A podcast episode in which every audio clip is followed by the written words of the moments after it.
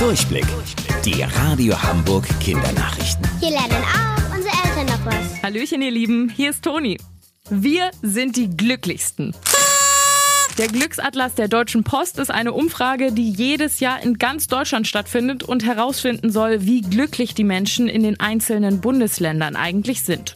Die Ergebnisse wurden jetzt vorgestellt und wir in Hamburg sind zusammen mit Schleswig-Holstein auf dem ersten Platz gelandet.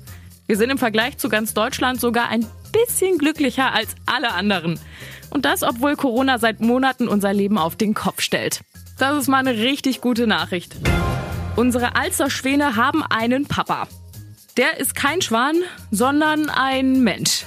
Er heißt Olaf Nies und kümmert sich das ganze Jahr um sie. Jedes Jahr im November bringt er die Schwäne in ihr Winterquartier und das ist der Eppendorfer Mühlenteich. Dort verbringen sie die kalte Jahreszeit. Dieses Jahr ist es allerdings gar nicht so leicht, alle Schwäne zu finden. Weil so viele Hamburger im Sommer nicht in den Urlaub gefahren sind und stattdessen auf der Alster unterwegs waren mit Kanus, Stand-up-Paddles oder Schlauchbooten, haben sich die Tiere in den Nebenkanälen versteckt, weil sie dort nicht gestört werden. Und genau da muss sie Schwanvater Olaf Nies jetzt aber erstmal finden.